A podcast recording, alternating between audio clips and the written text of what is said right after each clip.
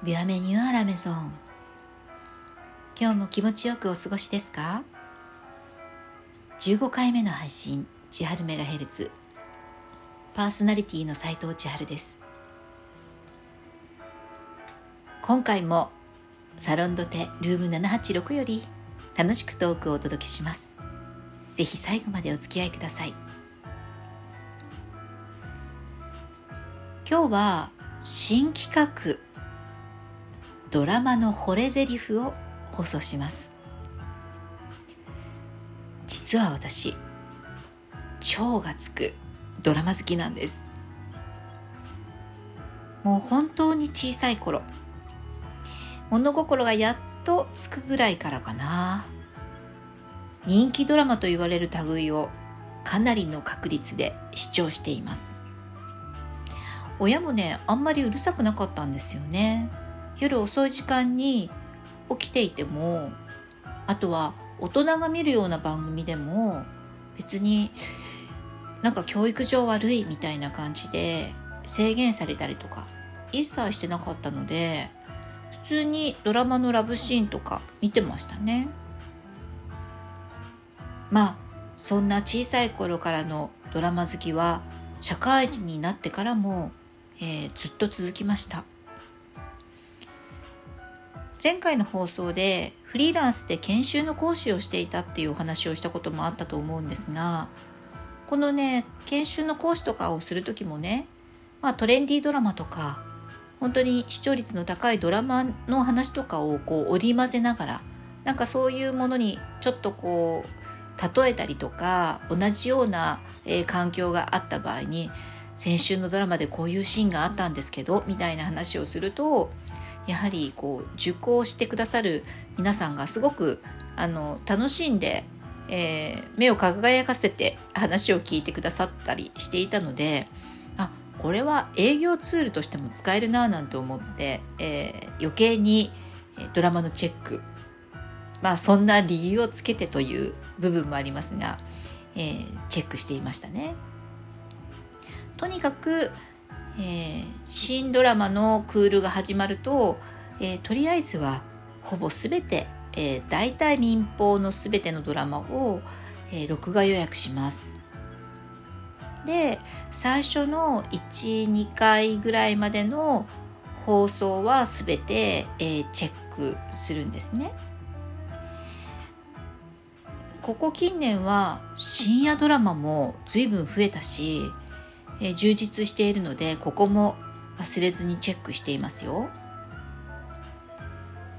なのでねブルーレイの容量がすぐいっぱいになっちゃうんですね。本当に困りものです。まあドラマチェックでもし穴があるとしたらもうずっと見ていないのが実は NHK の朝の連ドラです。これだけはね完全にスルーしちゃってます。もしかしてこの番組を聞いてくださっている方で NHK の朝の連ドラが大好きという方がいらっしゃいましたら本当にごめんなさい。私も小学生から中学生ぐらいまではちゃんと NHK の朝の連ドラ見てたんですよ。でも高校に入学してからというものを部活に入ってしまってその部活がね朝練があるんですよ。なのでかなり早い時間にも家を出てしまうようになってそこからですかね。なんかもう一旦見なくなると、えー、完全に途切れて、えー、しまってそれが未だに影響してるっていうね、えー、感じなんでしょうか。まあ話題作も結構ありますから社会人になってからも視聴は試みたんですけれども、まあ、私がそのドラマに、えー、求めるものだったりドラマを欲するわけみたいな、えー、部分がなんか朝の連ドラにはなんかすっぽり欠落している気がして完全にねこの NHK さんから離れてしまいもううん十年が経過してもう戻れ戻れないと思うもう多分、うん、戻れそうにないですねすいません。まあ、とにかく民放さんの方は マイクール、えー、全てのドラマをチェックして個人的に気に入ったものだけを残してやっぱりね最初の12回を見てこれはいいやって思うものも正直あるんですけれども、えー、気に入ったものだけは残してそれに関しては、えー、録画して、えー、基本的に全話楽しませていただいてます。えたまにね録画を見る時間がないまま、え録画がたまりすぎてさっきも言いましたけど空き容量が不足してしまって録画できていなかったりとかするとかなり落ち込みますね。ドラマはキャスティングで見る場合ドラマの内容で見る場合その他まあいろいろありますがラジオトークでは最初に言った「惚れ台詞」というものを取り上げてドラマで感じたこととか、えー、萌えポイントを語れればと思っています。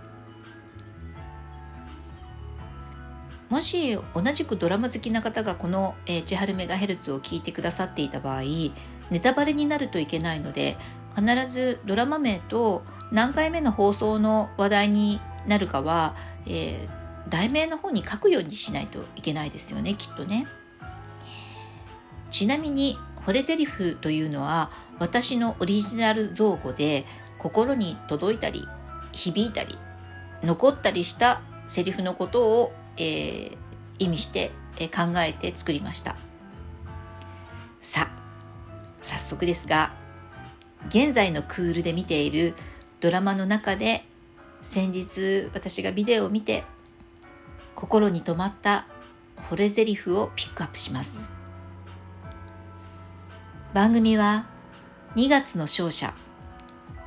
絶対合格の教室という番組、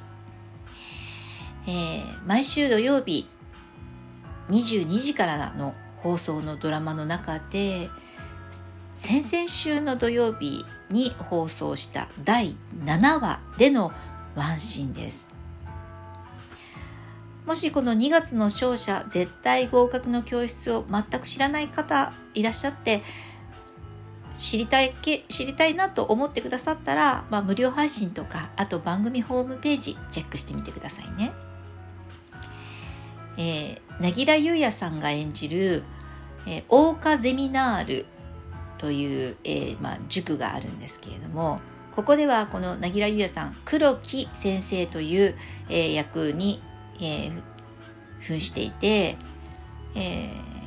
加藤茂明さんも出てるんですけどこの加藤茂明さん演じる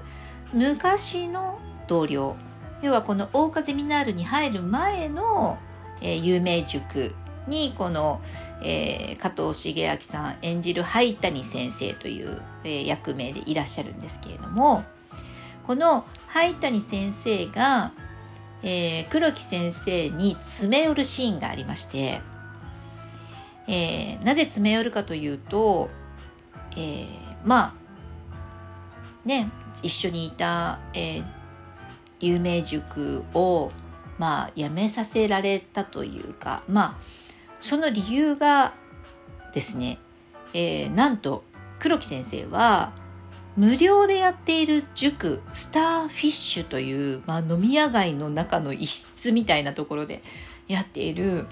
無料塾の指導に力を注いでいらっしゃるんですね。で、えー、この灰谷先生はなんで黒木先生がそんなことにそのお金ももらえないのに心血注いでやっているのか、まあ、理解ができなくてその一連の行動に対して言及するシーンが、まあ、あるわけですけれども、えー、その言及された黒木先生の一言「僕は星を拾って空に投げているだけです」って言うんです。この一言が今回の私の惚れ台詞でした。ここでは子供たちが欲しい。そして黒木先生は自分はそれをただ拾って空に投げると言っているんですね。空は多分ですが志す高い場所というところでまあこのドラマの中でいう志望校というものも指すでしょうしその将来子供たちの未来とかっていうのも空というところにかかっているのかなという気がします。僕は星を拾って拾って空に投げているだけ。えー、塾の先生が言うセリフとしてはなんて素敵な例えなんだろうって塾講師であることを決しておごり高ぶらない。上から目線にならない。好きで自分が楽しくてワクワクすることをやっているだけというねこの黒木先生のスタンスがね素敵すぎますね。もう来ましたね胸に。今日はここまで。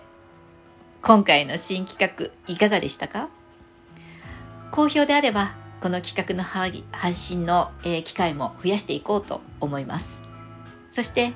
今日も最後まで聞いてくださってありがとうございます。番組のフォローお気に入り登録ご質問やメッセージメールお待ちしております。では次回のオンエアでお会いするまでどうぞ皆様毎日楽しく美味しくボナベティ斉藤千春でした。